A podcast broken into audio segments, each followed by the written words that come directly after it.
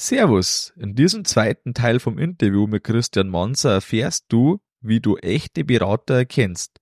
Im Interview sprechen wir über Licht und Luft, Wasser und Futter und wichtige Grundsätze für die Stallbauplanung.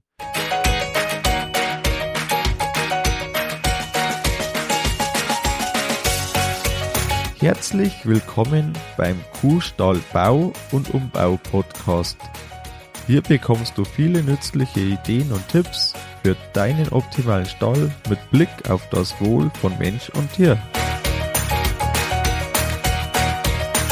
Schön, dass du da bist. Ich bin Gusti Spötzl und ich unterstütze Milchkuhhalter, die richtigen Entscheidungen für ihren Stallbau oder Umbau zu treffen und eine für sich optimale Lösung zu finden, ohne jemals schon einen Stall geplant und gebaut haben zu müssen. Hallo in der heutigen Folge. In diesem Interview geht es um die sechs Freiheiten der Weide. In dem vorherigen ersten Teil ging es um Ruhe und Raum. Im Schwerpunkt sind wir da auf die ideale Liegeboxen und Laufgänge eingegangen. Wenn du das hören möchtest, schau einfach in deinem Podcast-Player auf dem Handy eine Folge zurück oder vielleicht hast du sie auch schon gehört. Es macht durchaus Sinn, dass du diese Folge als erstes anhörst und als zweite hier dann einsteigst. In diesem zweiten Teil, da geht's um Luft und Licht, um das Wasser und Futter und wir klären auch, wie man echte Berater erkennt und was der Unterschied zu echten Verkäufern ist. Als ich in der Planung war, da hätte mir ein Interview wie dieses sehr geholfen. Es bringt viele Details einfach ziemlich auf den Punkt. Wenn du in deiner Planung unterstützt werden möchtest, dann melde dich gern bei mir über Insta oder über die Homepage des Kontaktformular. Wir telefonieren dann zusammen und wir schauen, ob und wie ich dir helfen kann. Nun gehen wir direkt zum zweiten Teil vom Interview. Kommen wir zum nächsten Oberbegriff, würde ich jetzt einfach dazu sagen, der sechs Freiheiten der Weide. Und das ist die, die Luft und das Licht. Was ist dir in dem Bezug? Ja, ich glaube, die Luft, da sind ja zwei Punkte, die da vor allem entscheidend sind. Das ist die Temperatur und das ist die Luftfeuchtigkeit. Und die Luft, die wird uns in den kommenden Jahren am meisten beschäftigen, vor allem wegen der Temperatur. Und die Kuh besteht ja zu 30 Prozent aus Heizung. Die ganze Verdauungsanlage, die Biogasanlage in der Kuh drin, die heizt. Und das größte Problem der Kuh ist es, jeden Tag die Hitze wegzubringen. Und wenn man schaut, wo ist der optimale Temperaturbereich einer Kuh mit 40 Kilogramm Tagesmilch, da sind wir irgendwo im Bereich minus zwei bis fünf Grad. Das ist das, was die Kuh eigentlich für sich als optimal empfindet. Sie erträgt natürlich auch höhere Temperaturen, sie geht damit um, sie geht mit tiefen Temperaturen um, aber tiefe Temperaturen helfen der Kuh im Gesundbleiben viel mehr als eben wärmere Temperaturen und das wird ein großes Thema sein, die Luft. Und jetzt bei der Luft wissen wir auch auf der Weide hat die Kuh äh, gute Luft bezüglich Qualität, das heißt Ammoniak.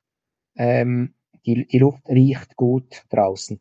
Und das ist mal ein Punkt, den man äh, ansteuern muss und vor allem eben dort, wo die Kuh die Nase hat. Das heißt im Liegebereich unten auf den untersten 20, 30 Zentimetern. Auch im Fressbereich, wo sie steht, ähm, im Futterbereich, Futtertisch, da muss es gut riechen. Und dann geht es aber darum, den Körper runterzukühlen. Das heißt, so im Bereich Brust, Hansenbereich, da muss die Kuh runtergekühlt werden.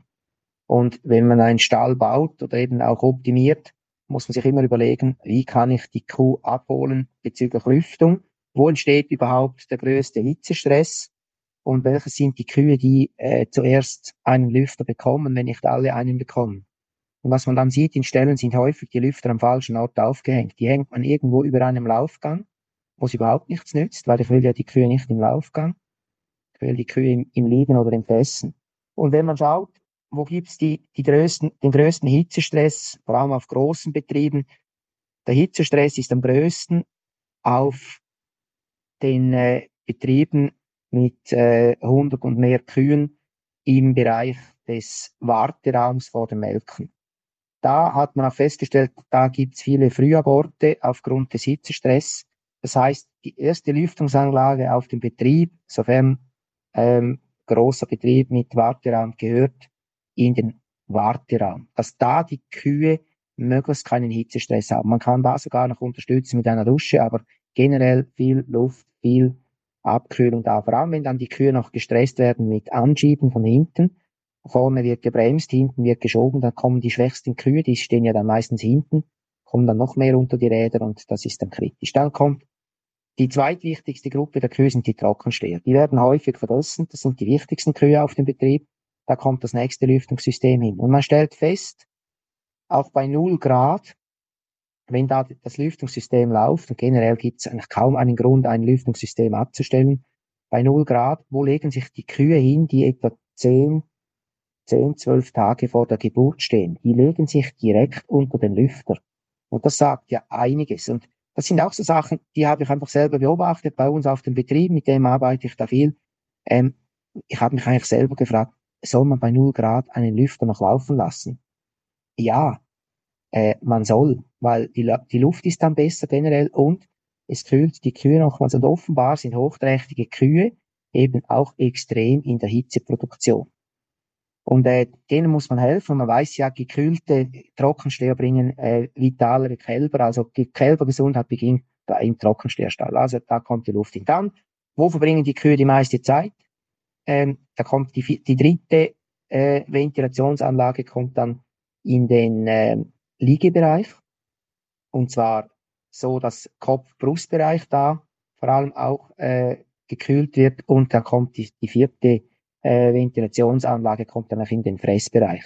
Und jetzt müssen wir uns überlegen, wo beginnen wir im Stall mit dem Lüften. Also ohne Lüftung zusätzlich kommen wir nicht klar. Es gibt ganz wenig Stellen, wo die, die Ventilation ohne Lüfter funktioniert. Das sind so spezielle Lagen von Gebäuden, spezielle äh, Regionen auch. Aber generell müssen wir beim Stallbau bereits uns überlegen, wie wird gekühlt. Also ist das mit dem Deckenventilator, ist das mit einer Schlauchlüftung, sind das äh, vertikale Ventilatoren, die seitlich lüften oder die längs lüften. Seitliche Lüftung ist generell immer die beste, weil da kann ich kurze Wege lüften. Und ähm, dann kann, kann allenfalls auch noch eine Wasserdusche als Ergänzung helfen, die Kühe runterzukühlen. Wasserdusche am liebsten im Fressbereich nicht äh, vernebeln, sondern Kühe richtig nass machen mit Zeitschaltuhr. Ähm, dann kann ich da gegen die Hitze der Kühe ein bisschen etwas machen, also gegen die hohe Körpertemperatur. Das ist so das, was mir äh, in Zukunft am meisten Sorgen macht, weil ich da selber auch noch nicht irgendwie die Lösung gefunden habe, wo ich jetzt sagen muss, Pain, so ist es top. Da bin ich bei anderen Sachen weiter, wo ich sagen muss, ja, da sind wir jetzt wirklich sehr gut unterwegs bezüglich Luft- oder äh, Wärmereduktion, da haben wir wirklich ganz anspruchsvolle Aufgaben äh, zu lösen. Ähm, auch mit Lüftungssystemen irgendwo bei 27, 28 Grad wird es einfach brutal, auch wenn ich da viel Luft in den Stall bringe. Wie bringt, man, wie bringt man am besten äh, die frische Luft mit am besten Wind dabei in den alten Stall aus deiner Sicht? Ja, in den alten Stellen, die sind häufig deckenlastig. Ähm, da ist eigentlich der Schlauch, die Schlauchlüftung wohl etwas vom, vom Besten, weil dann habe ich gleichmäßige Lüftung von hinten bis ganz vorne in die, in die schlechteste Ecke rein. Ähm, das hilft am meisten am besten, weil mit den großen Ventilatoren komme ich da manchmal nicht so gut hin, eben weil es vielleicht auch zu nieder ist. Aber das muss man auch immer von System zu System ein bisschen äh, unterschiedlich anschauen, weil bei der Luft ist es so gerade bei alten Stellen, bevor ich mich irgendwie äh, hineinversetze in, in das Platzieren von Ventilatoren, ist immer die Frage zuerst, was kann ich machen, damit, damit die Luft überhaupt strömen kann. Das heißt, Fenster raus, permanent Fenster verschwinden lassen, Wände rausnehmen, alles, was Luftzirkulation stört, weg, dann habe ich schon viel erreicht. Und da, ja, also genau, kann ich so unterstreichen. ist auch meine Erfahrung.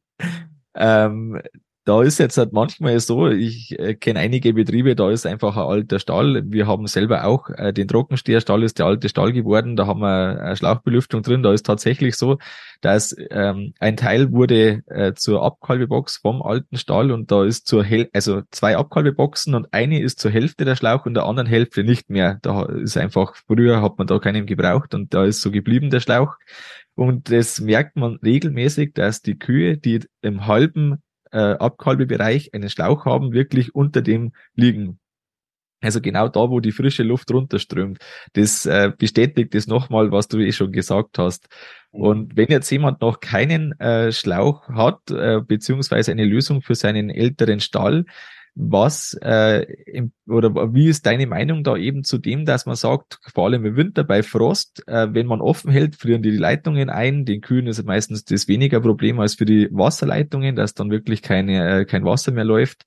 Äh, wo, wo findet man da so einen Kompromiss, wo du sagst, die, die Mischung zwischen äh, ich halte die Luft äh, ich bringe die frische Luft rein über die äh, normalen Tore und Fenster. Andererseits soll es nicht frieren im Stall, also gefrieren. Ja. Das ist ja eine ganz, ganz äh, entscheidende Frage. Also das heißt, vielleicht auch wenn, wenn wir jetzt immer über Kühe reden, der Landwirt ist mir viel wichtiger als die Kühe. Ich weiß einfach, wenn es den Kühen gut geht, geht es auch dem Landwirt gut. Und ich will nicht, dass Landwirte Ärger haben äh, mit irgendeinem System. Und wenn ich, wenn ich ähm, mit Landwirten rede oder wenn jetzt ein Landwirt einen, einen Lüftungstechniker bestellt, dann ist ja der Lüftungstechniker vor allem darauf aus, Material zu verkaufen. Und der Landwirt muss sich ja immer überlegen, wenn er mit jemandem zusammenarbeitet, ist das jetzt ein Berater oder ist es ein Verkäufer? Und in den allerhäufigsten Fällen ist es ja ein Verkäufer. Und der Landwirt muss wissen, Management, Erfolg im Stall kann man nie mit einer Flasche oder aus einem Sack kaufen. Management kannst du nicht kaufen, das musst du selber bringen. Und da geht's auch äh, bezüglich äh, Angst vor dem Einfrieren. Angst vor dem Einfrieren hat uns ganz viel Ärger gebracht in den vergangenen 20, 30 Jahren. Nein, in den vergangenen 100 Jahren. Was hat man früher gemacht? Man hat jedes Loch im Stall ausgestopft, nur damit das Wasser nicht einfriert. Was habe ich gemacht bei meinem? Ich habe aber einen Betrieb, äh, der ist verpachtet. Was habe ich gemacht? Als erstes bei meinem Anbindestall einen Wasserpumpe Durchlauf, damit die Fenster das ganze Jahr offen bleiben können. Und das ist auch das, was ich den Landwirten sage. Ihr müsst nicht Angst haben vor dem Einfrieren. Ihr müsst nicht Geld ausgeben für teure Lösungen, um Ställe auf, aufzumachen und zu schließen. Investiert in eine Anlage, wo das Wasser nicht friert. Das heißt, eine Rundleitung, Begleitheizung äh, mit äh, Tropfsystem, Pedal, investiert in Sicherheit bei der Wasserversorgung. Das heißt, äh, macht neue Leitungen rein. Dazu würde ich Geld ausgeben, aber nicht für Vorhänge und solches Zeugs ähm, wir müssen einfach wissen, ähm, Vorhangsysteme machen wir nicht für die Kühe. Vorhänge machen wir nur für die Landwirte. Vorhänge sind immer teurer. Ich habe doch bei mir Stelle, bei mir in der Nähe in der Schweiz, Stelle ohne Wand. Die sind Jahr ein, Jahr aus offen. Und wenn die Ställe richtig stehen, vor allem die Abendsonne nicht in den Stall reinkommt und die Wintersonne doch, dann braucht doch keine Vorhänge. Vorhänge machen wir nur für den Landwirt. Aber wenn der Landwirt jetzt sagt, ich will unbedingt schließen können, weil ich will nicht, dass es dann irgendwie in so Schnee im Stall hat oder so, will das machen, ja, dann kann er es machen. Wenn, wenn, wenn mir ein Landwirt die Rechnung äh, zeigen kann, dass sich sein Vorhangsystem gelohnt hat, dann bin ich da sehr gespannt. Also wenn, da, wenn du da irgendwas noch erfährst, wenn ein Landwirt belegen kann, dass dank Vorhang äh, mehr Ertrag auf dem Betrieb ist, dann bin ich da sehr empfänglich. Vorhänge machen wir für die Landwirte, nicht für die Kühe. Wenn ein Landwirt das will, habe ich überhaupt kein Problem. Aber nicht, dass wir uns vorgaukeln, die Kühe wollen gerne im Winter nicht so kalt. Die Kühe haben kein Problem mit der Kälte. Und wenn das Wasserproblem gelöst ist, in Anführungszeichen, habe ich nur noch zwei Bereiche, die ich im Auge behalten muss. Melkanlage, wissen wir auch, Melkanlage je nachdem halt einpacken, frostsicher machen, die Schläuche mit Wasserinhalt ablaufen lassen, wenn die, die Nacht anfalls kalt wird. Und da kommt noch das Mist, äh, Schiebersystem, äh, Mistentsorgung, da auch. Es kann ja mal sein, dass zwei, drei Tage Mist anfriert. Ja, wenn das so ist, oder? Was ist das Schlimmste, was passieren kann? Ja, dann friert der Mist an. Ähm, und wenn es auftaut, dann schiebt man das Zeug halt mal schnell raus mit dem Hoflader. Aber es lohnt sich einfach nicht, zu viel Geld in, in, zu investieren in, äh, in beheizte Stelle, in Anführungszeichen. Ja, ähm, vielleicht noch ein Argument für das, dass man schon manchmal einen Curtain verbaut. Das ist dann das, wenn es wirklich, äh, ich denke jetzt an unser Beispiel, aber auch an weitere, äh, wenn jetzt zum Beispiel der Futtertisch immer komplett absaufen würde, sozusagen, wenn es äh, quer regnet, also bei Schlagregen und dann ist seitlich am Futtertisch, dann kann es durchaus Sinn machen, aber ich bin da bei dir, die Kühe brauchen es nicht, da sind wir wieder bei dem selber, weil wir wollen halt einfach das Futter dann nicht rausschieben und ein neues Futter reinmachen, wenn vielleicht noch gar nicht so lange eingefüttert ist, 20 äh, Liter Regen kommt quer daher, dann ist das auch alles abgesoffen. Und dann sind wir schon wieder bei Tiergesundheit tatsächlich auch. Genau, ja, ja. Aber äh, weißt, ich habe bei mir Betriebe mit Fütterung unter freiem Himmel. Unter freiem Himmel. Und zwar das ganze Jahr. Und da sehe ich, wo die Kühe vor allem viel fressen. Und ich denke immer noch, äh, immer wieder auch, äh, wenn wir mehr auf die Kühe schauen würden, werden, wären unsere Stellen zum Teil ein bisschen günstiger. Klar, eben, es geht dann immer wieder um den Mensch, man will ein bisschen Sicherheit haben, man will es ein bisschen gemütlich haben, oder das, das ist absolut okay, aber nicht, dass man äh, vorgaukelt, dass die wegen den Kühen macht man das und so. Und auch, äh, das ist auch auf der Weide, wenn es regnet, die Kühe, die fressen auch das nasse Futter. Also das, das ist, wenn, wenn sich Kühe daran gewöhnen, fressen sie das. Das ist überhaupt kein Problem für Kühe, nasses Futter zu fressen. Fressen sie auch, wenn sie sich daran gewöhnt sind. Also da müssen wir nicht, nicht zu viel äh, in die Kuh hineininterpretieren. Aber wie gesagt, ich, ich gehe nicht hin und sage dem Landwirt, äh, du bist ein Depp, wenn du einen Vorhang baust. Überhaupt nicht. Aber nur der Vorhang, das ist Luxus für den Landwirt. Oder? Das müssen wir einfach uns bewusst sein. Und das, glaube ich, ist auch völlig in Ordnung, wenn man da Millionen oder mehr für einen Stall investiert, dass man sagt, okay, die 20.000 Euro, die sind jetzt mir selber auch noch wert. Genau. Genau. Ähm, die, zum Thema Licht, es äh, gibt sehr viele Betriebe, die ein, äh, ein Lichtprogramm einbauen, so dass quasi 16 Tage, äh, Entschuldigung, 16 Stunden am Tag Licht ist, 8 Stunden Dunkelheit. Ähm, der natürliche Verlauf der Sonne ist ja dann eher so, dass das von der Jahreszeit schwankt und da äh, gibt es ja durchaus die Argumentation, dass man sagt, äh, das unterstützt die Milch äh, von der unterstützt die Kuh von der Milch weniger zu fallen, wenn es dann dunkel wird, die Dunkelphase kommt. Wie siehst du das Ganze? Empfiehlst du Lichtprogramme bei den melkenden Kühen? Also für mich gibt es ja noch keine verbindliche Studie, die belegt, dass mit Licht Milch gemacht wird. Also wir machen die Milch in der Schweiz aus Futter und Wasser. Und was mein Ziel ist, ist immer, die Kuh möglichst zu animieren, viel zu fressen. Wenn einem Landwirt das gelingt mit Licht, dann soll er das unbedingt machen. Wenn es gelingt mit gutem Grundfutter, mit gutem Raufutter, dann soll er das machen, weil das ist eigentlich noch besser, oder? Und ich bin da selber skeptisch, weil mich einfach noch niemand überzeugt hat, dass er dank Lichtprogramm mehr gemolken hat, ältere Kühe hat, bessere Gesundheit hat. Und es wird ja damit in verschiedenen Lampensystemen, die angeboten werden, also die LED-Lampen, äh, die zum Teil ja sogar äh, Ammoniak oder Staub eliminieren aus dem Stall. Da gibt es ja ganz verschiedene Sachen, die da angeboten werden. Mich hat da noch nichts überzeugt. Also würde da im Lichtbereich heute ganz klar mit LED arbeiten. Wenn einer äh, ein Lichtprogramm machen will, soll er es machen. Die Kuh, die sieht auch ohne Licht. Das heißt, wenn der Anschieber kommt, sieht die Kuh das ja auch, weil die Kuh sieht ja im Dunkeln viel besser. Es braucht auch kein Nachtlicht im Stall. Kühe brauchen das nicht, weil Kühe sehen in der Nacht sehr viel. Ähm, und deshalb müssen wir da mit dem Licht ein bisschen aufpassen gesagt, das Licht hat für mich die Hauptfunktion, dass wenn ich im Stall bin, bin als Landwirt, will ich genau sehen, welche Flüssigkeit da am Boden liegt. Ist das jetzt Blut oder Harn oder Wasser oder Schleim oder Milch? Das möchte ich klar unterscheiden können. Das heißt, Licht ist für mich wichtig für die Arbeitsqualität. Ich will auch sehen, äh, ob ein, ein Kalb eine feuchte Nase hat oder nicht. Ich will sehen, äh, ob es äh, wässrige Augen hat äh, weil dann kann ich noch reagieren am Abend, wenn ich das sehe. Das heißt, dort im Arbeitsbereich bei mir ist das Licht extrem wichtig. Für die Kühe selber äh, ist der offene Stall wichtig, da kommt das Tageslicht. Und wenn man dann noch mit einem Tageslicht arbeitet oder mit einem Lichtprogramm arbeiten will, äh, ja, soll man, soll man. Mir hat einfach noch keiner bewiesen, dass das wirklich auch mehr Ertrag gebracht hat oder mehr Milch gebracht hat. Und äh, diese Studien, äh, die ich zumindest gesehen habe, die sind für mich immer ein bisschen fraglich. Und ähm, man kann sie auch mal ausprobieren. Wenn das wirklich so ist, wenn man jetzt mal sagt, okay, ich mache mal ohne Lichtprogramm und die Milch fällt runter, ja, dann zündet das Licht wieder an. Aber äh, ich bin da ein bisschen skeptisch. Okay. Äh, interessante Ansicht auf jeden Fall. Ich würde dann äh, schon zum äh, dritten Oberpunkt kommen, also zu dem Punkt fünf und sechs sozusagen. Das ist das Wasser und das Futter. Da sind wir jetzt genau bei dem, äh, liegt vielleicht manchmal fraglich. Beim Futter ist mit Sicherheit nicht fraglich, weil Futter ist ja das Elementare und äh, von nichts kommt nichts. Das äh, gilt auf jeden Fall. Vielleicht zuerst äh, das Thema Wasser. Wie viel äh, Tränken empfiehlst du, wenn man jetzt beispielsweise einfach, weil es leicht zum Rechnen geht, einen Stall für 100 Kühe hat? Äh, wie viel Tränkestellen würdest du gerne sehen und vielleicht wie groß sollen die Tränkestellen sein?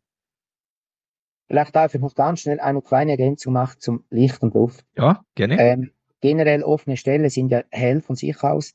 Was man beim Bauen unbedingt beachten muss, keine Lichtplatten und keine Lichtfirste im Tierbereich, weil die heizen die, die Stelle extrem auf. Das heißt, äh, da muss man sehr gut aufpassen. Einfach noch, äh, das ist noch ein wichtiger Punkt im Stallbau, weil das wird häufig noch falsch gemacht, weil die Licht, das Licht muss immer über die Seite in den Stall reinkommen, nicht von oben, weil das, das gibt einen Treibhauseffekt.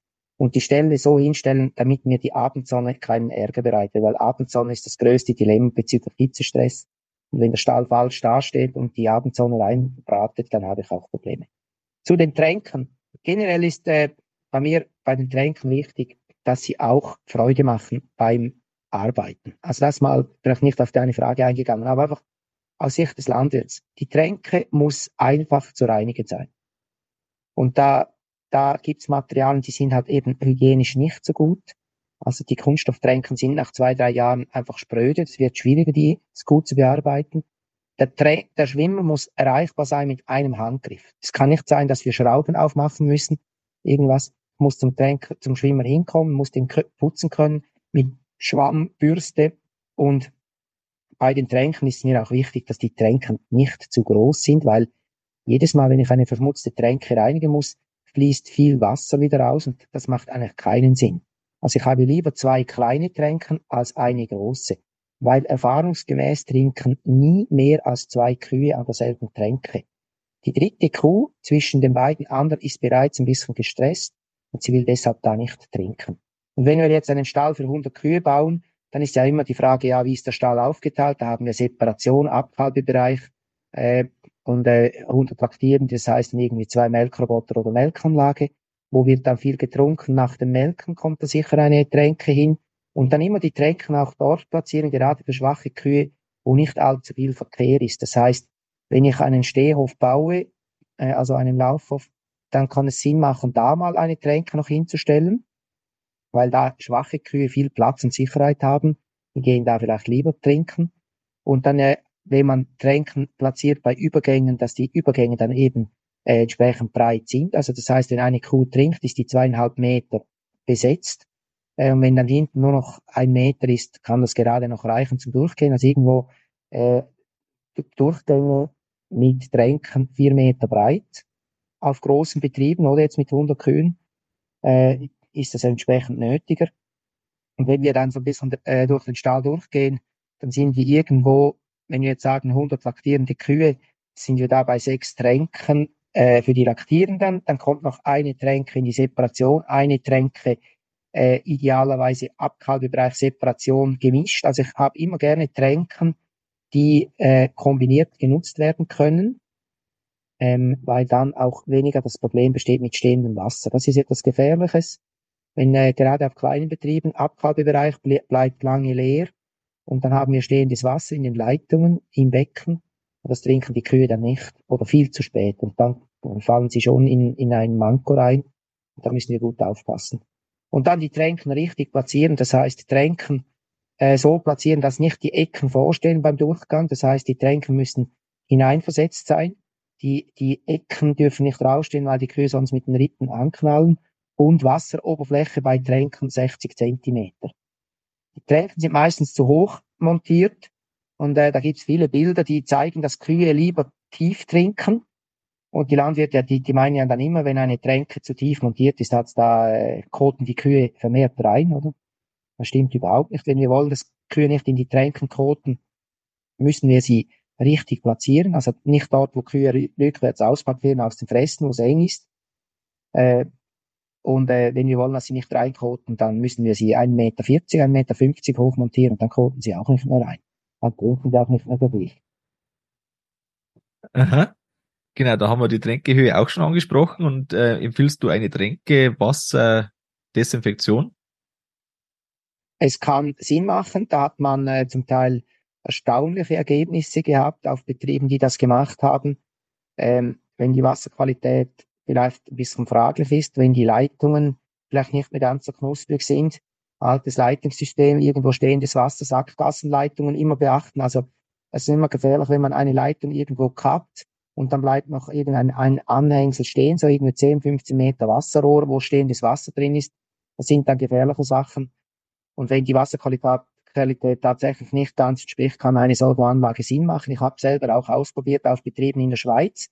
Äh, ich habe auf einem Betrieb mit Legehennen äh, ein, ein äh, erfreuliches Resultat festgestellt. Ähm, bei Kühen habe ich jetzt persönlich keine positiven Meldungen äh, festgestellt. Also wir haben es einfach testweise eingebaut, haben da Kühe äh, beachtet, äh, Zellzahlen, Gesundheit, dann auch Schweine, äh, Ferkelgesundheit.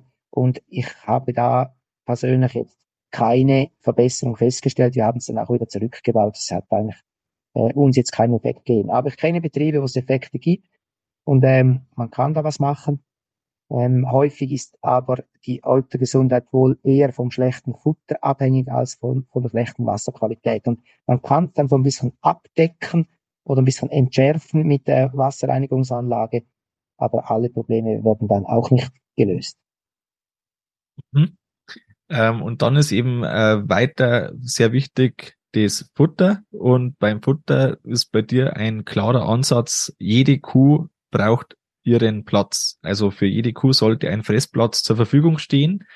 Und ähm, wie siehst du das? Also oft stehen ja Betriebe, die jetzt vielleicht einen Neubau vorhaben, vor der Entscheidung, sollen wir jetzt einen Zweireiher machen, was als Effekt häufig den äh, Futtertisch äh, Tier oder Fressplatz-Tierverhältnis eins zu eins zur Folge hat, oder macht man einen Dreireiher, beziehungsweise dann äh, vier oder sechs Reiher in äh, Konsequenz dann, wenn es größer wird. Und du äh, sagst eben, ein, äh, ein, also ein Fressplatz pro Kuh ist eine Empfehlung, aber wirtschaftlich wird dann häufig das andere gewählt. Siehst du das als wirtschaftlich an, wenn man dann sagt, man geht auf dem eins zu eins oder wie ist da dein Standpunkt? Also generell ist es so, die besten Ställe sind Zweireiher. Jetzt kommt es ein bisschen auch auf die Anordnung an von einem Dreireiher. Ein Dreireiher kann allenfalls auch noch gut funktionieren, vor allem wenn dann die, die Durchgänge noch relativ breit sind. Äh, viel Platz auch vor dem Molkroboter, dann auch äh, Separation noch oft lang. Kommen wir bei vielleicht irgendwo in ein Verhältnis 1, 1 zu 1 hin. Das, das, das kann schon funktionieren. Wir müssen uns einfach immer bewusst sein, welche Kühe letztendlich an Überbelegung leiden. Das sind immer unsere interessantesten Kühe und mit diesen interessantesten, schwächsten Kühen kannst du generell am meisten Geld verdienen. Und das ist dann immer eine Mischrechnung. Also wie will ich belegen? Oder in der Schweiz ist ja gemäß Tierschutz, oder das ist für mich eine absolut kranke Zahl. In der Schweiz ist es erlaubt, pro Fressplatz 2,5 Tiere zu haben. Kann man sich gar nicht vorstellen, will man sich gar nicht vorstellen. Das ist der absolute Supergau für eine Kuh, auch für eine starke, weil die werden ja auch immer geärgert. Also das heißt, wenn du 20 Fressplätze hast und 21 Kühe, dann werden 20 Kühe geärgert während dem Fressen weil eine Kuh keinen Fressplatz hat. Das geht ja nicht nur um diejenige, die dann nichts hat, wenn der Mischwagen neu kommt. Du kannst eigentlich generell viel weniger in Ruhe fressen. Und man kann sich manchmal eben auch überlegen, bei einem Dreierreiher zum Beispiel, wenn man sagt, okay, wir machen den Stall, das Gebäude kürzer und hängen hinten noch zehn Fressplätze an. Unter freiem Himmel zum Beispiel. Einfach solche Sachen. Ähm, oder wir machen äh, noch irgendwo zusätzlich ein Futterband hin, wo ich Fressplätze machen kann. Also generell der Erfolg in der Rindviehhaltung steht und fällt mit dem mit der Aufnahme von Raufutter. In der Schweiz ist das noch wichtiger als bei euch in Deutschland, weil bei uns ist das Kraftfutter sehr teuer im Verhältnis und wir setzen extrem auf gute äh, Rundfutterqualität, Grundfutterqualität, Grundfutter, Raufutter. Und das ist sehr wichtig, dass die Kuh viel davon aufnimmt. Wenn ich das will, dann muss sie auch einen Fressplatz haben, dann packt sie ein. Und sonst kommen erst laktierende Kühe nicht auf Touren, weil die stehen dann immer hinten an, wenn das gute frische Futter kommt, dann wird vorne gefressen und dann ein bisschen verspeichelt und die können dann immer noch so die Reste auffressen. Ich schon, wenn man wieder frisch anschiebt, ja, da kommt auch wieder ein bisschen Gutes, das ist schon klar. Aber dann, wenn es am schönsten ist zu fressen, ist immer, wenn, die, wenn das Zeugs frisch auf den Futtertisch kommt, oder da muss man einpacken können. Und deshalb kämpfe ich für einen, einen Fressplatz für jede Kuh, ähm, weil ich da selber auch gesehen habe, was das äh, letztendlich auslöst in den Stellen. Und ähm, ich, äh, ich weiß, auch da geht man Kompromisse ein. Wenn, wenn genug Futter kommt, wenn häufig angeschoben wird, sieht das schon ein bisschen anders aus, wenn das dann auch wirklich gemacht wird. Und sonst haben halt dann die schwachen Kühe in der Nacht ein Problem. Und wenn man schon zu wenig Fressplätze macht, soll man wenigstens das Futter in der Nacht abladen, respektive am Abend, weil dann haben in der Nacht die schwachen Kühe Zeit, äh, um Ruhe auch mal äh, einzupacken und wir müssen dann das Futter nicht gleich wieder anschieben weil dann kommt das Anschieben vor allem während dem Tag und nicht schon in der, in der äh, nicht schon in der Nacht.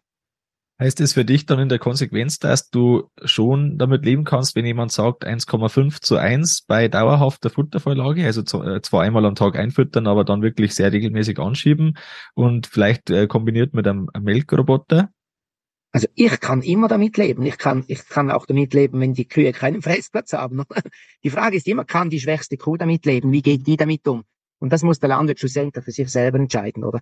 Also ähm, eben auch hier wieder, es geht, es geht nicht um mich und meine Ansichten, es geht um das, was die Kühe mir erzählen. Und, und wenn du immer auf die schwächsten Kühe achtest, die Kühe mit dem meisten Potenzial, die jungen Kühe, frisch in der Herde, vielleicht heute ein bisschen lahm, vielleicht ein bisschen schleichende Acetonämie, ähm, das sind die wichtigen Kühe. Mit denen, mit diesen Kühen kannst du Geld verdienen. Und wenn diese Kühe einen Tierarztbesuch weniger brauchen. Und wenn diese Kühe eine Laktation länger leben, weil ich eben gut schaue schon am Anfang und weil diese Kühe schon in der ersten Laktation ihre entsprechende Leistungsbereitschaft äh, auch ausleben können, weil sie eben genug Futter aufnehmen, dann bezahlt sich eben die Überbelegung nicht.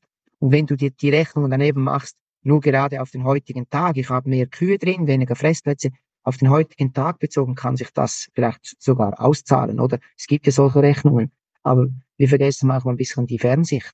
Und die, die Leistungsbereitschaft steigt. Die besten Laktationen bei unseren Kühen, das sind immer die sechste und siebte Laktation. Diese Kühe will ich im Stall haben. Da kommt die Milch. Und wenn ich gesunde Kühe in der sechsten, siebten Laktation habe, dann muss ich mir nicht mehr überlegen, ob ich jetzt zu wenig Fressplätze anbieten will, weil dann bezahlen mir die alten Kühe auch die höheren Kosten vielleicht für den Stall oder je nachdem. Das sind so die, die Punkte, die man da einfach auch einbeziehen muss. Ja, vielen Dank dafür. Da haben wir jetzt auf jeden Fall einen guten Überblick bekommen über die sechs Freiheiten der Weide. Dir ist auch wichtig, äh, dass runde Arbeitsabläufe im Stall vorhanden sind. Und das ist auch gleichzeitig ein Lieblingsthema von mir, weil ich ein absoluter Fan bin von runden Arbeitsabläufen äh, langsam auch in Richtung Abschluss äh, vom Interview wird mich deine Meinung interessieren. Was macht für dich einen runden Arbeitsablauf aus? Ja, das ist eine, eine Frage, die natürlich in zwei Stunden beantwortet werden kann. Das ist ganz, ganz viel. Beginnen wir mal nur beim, beim Füttern. Woran denken Landwirte, wenn sie einen Stall planen beim Füttern? Sie denken vor allem daran, wie kann ich das Futter da gut hinlegen. Dann geht's aber weiter beim Füttern. Wenn ein Landwirt keinen Anschieberoboter hat, dann kommt das meistens eineinhalb, zwei Jahre später. Dann sieht er plötzlich, oh, das ist so mühsam, das muss auch gelöst werden. Das heißt, das Futter muss zur Kuh hin und es muss auch wieder zur Kuh angeschoben werden. Und dann kommt das, das dritte noch beim Futter. Futterreste, wie gehen die raus? Gerade auf großen Betrieben können das rechte Mengen sein, lange Ställe, wie ist das gelöst? Wo kommen die Futterreste hin jeden Tag? Bleiben die hinten bei den letzten zwei Fressplätzen liegen eine Woche lang? Gehen die raus aus dem Stall auf einen Zwischendepot oder führe ich die jeden Tag mit einer Schubkarre irgendwo zehn Minuten weg?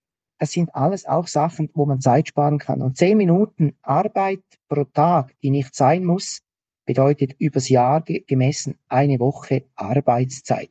Und ich kämpfe für jede dieser zehn Minuten. Dann geht's weiter. Ähm, wenn ich den Stall plane, ist die Frage, wo geht die Kuh lang am Tag? Wo geht die Kuh durch? Ähm, wo geht die Kuh hin zum Fressen, Liegen, Melken, Separation, Behandlung? Dann ist die Frage, wo geht die Kuh lang übers Jahr? Ähm, vom, vom, äh, von der laktierenden Gruppe in die Trockensteher, von den Trockenstehern in den Abkalbebereich und deshalb werden heute auch häufig die Trockensteher ganz vorne am Stall platziert, gleich neben der Abkalbebox, weil da die Arbeitsabläufe einfach noch besser sind. Da kannst du noch schneller reagieren. Und dann geht es weiter ähm, zu ganz verschiedenen Punkten. Also ich äh, zum Beispiel Einstreu. Wie kommt die Einstreu einfach hin? Deshalb landen wir häufig heute bei Einstreuautomatisation, weil ich dann nicht mit dem Traktor einfahren muss. Weil wenn man da die Rechnung macht, das, das sind Sachen, die sich lohnen. Wenn man da eine gute Anlage hat, wo automatisch die Einstreu kommt, da kann ich Zeit gewinnen, da gewinne ich auf äh, Matratzenqualität, da gewinne ich auch Autogesundheit mit immer frischem Material. Und dann äh, geht weiter, auch wie kommt der Mist raus? Wie viel Quadratmeter im Stall muss ich von Hand entmisten? Das muss mir ein Landwirt bei der Planung immer sagen. Zeig mir auf, welche Fläche du von Hand reinigen musst, jeden Tag. Und wenn das 20, 30 Quadratmeter sind, ist das vielleicht schon sehr viel. Ähm, dann geht's weiter. Wo geht der Mist hin? Äh, der, der, äh, die, die Gülle, der Mist, wo geht das hin? Dann, ähm, wie kommt die Kuh in die Behandlung rein? Behandlungsstand, wo steht der? Klauenpflegestand, wo steht der? Haben wir das Material griffbereit? Dann auch äh, Abkalbebox. Kann ich die Kuh in der Abkalbebox alleine fixieren und schnell Trächtigkeitskontrolle machen? Kann ich da einen Einlauf machen? Kann ich da etwas eingeben? Ähm, und, und dann geht's weiter ähm, zur, zum, zum Wasser. Sind die Tränken einfach zu reinigen? Beim Wasser ist auch eine wichtige Frage, hat es genug Gefälle dort, wo ich reinigen muss? Also fließt das Wasser in die richtige Richtung? Hat es dort genug große Rinnen, genug große Abläufe in der Ecke? Nicht irgendwo fließt das Zeug schnell weg. Und dann geht's weiter auch bis zum Tierarzt, Besamungstechniker. Wo fährt er hin? Wo kommt er rein? Wo geht er zur Kuh? Wo geht er wieder raus?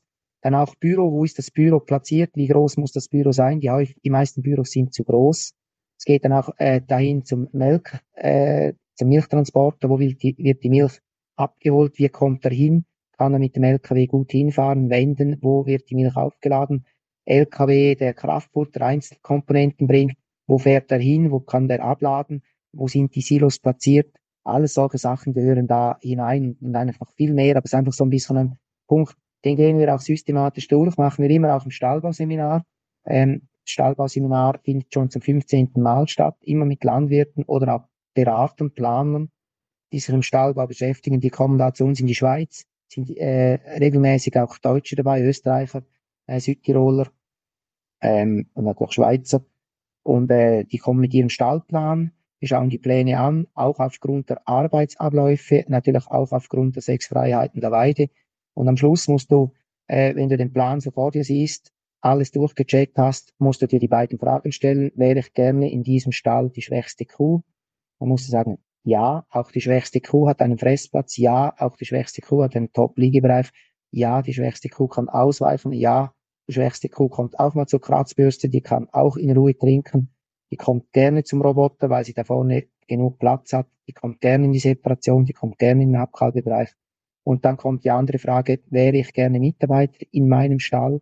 Was macht da Freude? Und wenn du da sagen kannst, ja, da arbeite ich gerne, dann hast du die Planung gut gemacht. Und da geht es darum, auch bei der Ausführung alles zu beachten, jedes Detail, jede Schraube im Auge zu behalten, weil auch beim Bauen noch ganz viel schief gehen kann wenn da äh, nicht gut gearbeitet wird, Sachen falsch eingestellt werden, falsche Materialien reinkommen. Also Fressgitter gibt es auch viele unbrauchbare Produkte, könnte man auch noch äh, besprechen. Fressplatzgestaltung, Niveau, das haben wir auch noch nicht angesprochen. Es gibt da ganz viele Punkte, die man äh, noch anschauen kann. Aber das wird äh, alles im Stahlbauseminar dann auch bearbeitet, dreieinhalb Tage intensiv, alle sind dabei, äh, im, im Hotel zusammen immer auch äh, damit man da gemeinsam austauschen kann. Und äh, man schaut äh, rund zwölf Betriebe an, auch in dieser Zeit. Also Theorie und Praxis ist ganz wichtig. Eine Stunde pro Betrieb. Die wichtigsten Sachen werden angeschaut. Äh, so arbeiten wir da. Ja, sehr spannend auf jeden Fall. Äh, zum Abschluss des Interviews, was möchtest du bauwilligen Landwirten noch mit auf den Weg geben? Ähm, generell, wenn ihr bauen könnt, bauen dürft, dann seid ihr absolute Glückspilze. Nicht jeder Mensch auf dieser Welt hat das Privileg, einmal in seinem Leben so ein Projekt zu realisieren. Schätzt das seid dankbar und demütig, dass man euch irgendwo diese Möglichkeit gegeben hat. Dann lasst euch auf die richtigen Leute ein und überlegt euch immer bei dieser Person, die gegenüber von euch sitzt oder steht, ist das jetzt ein Verkäufer oder ist das jetzt ein Berater? Wenige Berater können wirklich sagen, was sie denken. Auch Planer sind Verkäufer, die wissen genau, wenn sie gegen die Meinung des Landwirts sind, verlieren sie den Auftrag. Und lasst euch darauf ein, ähm, auf die Berater. Und welche sind die besten Berater? Die besten Berater, die ich in meinem Leben angetroffen habe, sind die Kühe und die guten Landwirte. Von denen habe ich in meinem Leben am meisten gelernt.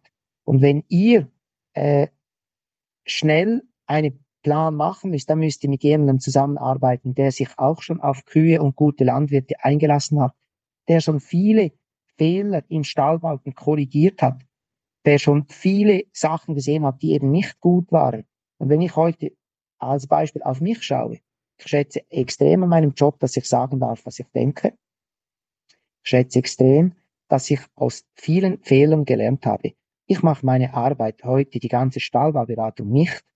Ähm, das war nie mein Ziel, in der Stahlbauberatung tätig zu sein. Das hat sich so ergeben, weil ich gesehen habe, was den Landwirten alles aufgeschwatzt und verkauft wird, wie viel schlechte Lösungen wir antreffen. Und wenn du das dann nach einem Jahr, eineinhalb Jahr wieder ändern musst, das kostet so viel Geld. Gute Ställe kosten nicht mehr als schlechte Ställe. Ein schlechter Stall ist viel teurer als ein guter Stall. Und deshalb müssen wir alles daran setzen, von Anfang an den absolut für mich besten Stall zu bauen. Und perfekte Stelle gibt es nie. Aber es gibt deinen Stall und der muss gut sein. Und wenn du einen Stall baust, lass es gut sein. Lass es dir auch gut gehen in diesem Stall. Denk vor allem auch an dich, an die Arbeit. Denk vor allem auch an die schwächsten Kühe und dann wirst du auch Erfolg haben im Projekt. Lass dir helfen von den richtigen Leuten und auch von den richtigen Tieren. Sehr schön. Vielen Dank dafür. Wenn jemand jetzt Interesse hat am Stallbauseminar oder wenn jetzt halt jemand Kontakt mit dir aufnehmen möchte, wo und wie findet man dich am leichtesten? Wir können das dann auch verlinken im Artikel zur Folge. Ja, generell ähm, ist es immer am einfachsten direkt per Mail an mich, also christian.manser.sg.ch. Da kann ich Auskunft geben auch zu anderen Kursen. Wir machen auch viele Tages Seminare, Kuhsignale im Laufstall, Kuhsignale im Mutterkuhstall, äh, Kurse rund um die Liegeboxen. Wir machen auch Kurse zum Thema Lean Farming. Und ähm, dann ist auch möglich auf der Homepage von uns www.lzsg.ch. Da findet man bei den Kursen auch die Angaben äh, im Detail, wann die stattfinden. Da würde ich einfach sagen, das verlinkt man. Ich sage herzlichen Dank für das Interview, war wirklich sehr spannend und ich freue mich auf das nächste Gespräch mit dir. Ja, vielen Dank für dein Interesse und alles Gute weiterhin deinem Stallbau-Podcast. Ja, vielen Dank an Christian Manser für dieses interessante Interview. Die Kontaktdaten findest du auf der Homepage auch noch mal verlinkt im Artikel zur Folge und da findest du dann den Kontakt, wenn du ihn suchst. Wenn du von mir unterstützt werden möchtest für deine Stallbauplanung, dann melde dich gern bei mir über Instagram oder der Homepage. Wir telefonieren dann zusammen und dann schauen, ob und wie ich dir helfen kann. Bestimmt kennst du wen, der ebenfalls gerade einen Neubau oder einen Umbau plant. Schreib ihm eine kurze Nachricht mit dem Link zur Folge auf WhatsApp. Lass uns miteinander dieses Wissen teilen und zu den Kuhstallbauern tragen. Das war's mit der Folge vom Kuhstallbau Podcast. Sei auch nächstes Mal wieder dabei. Dein Gusti Spötzl.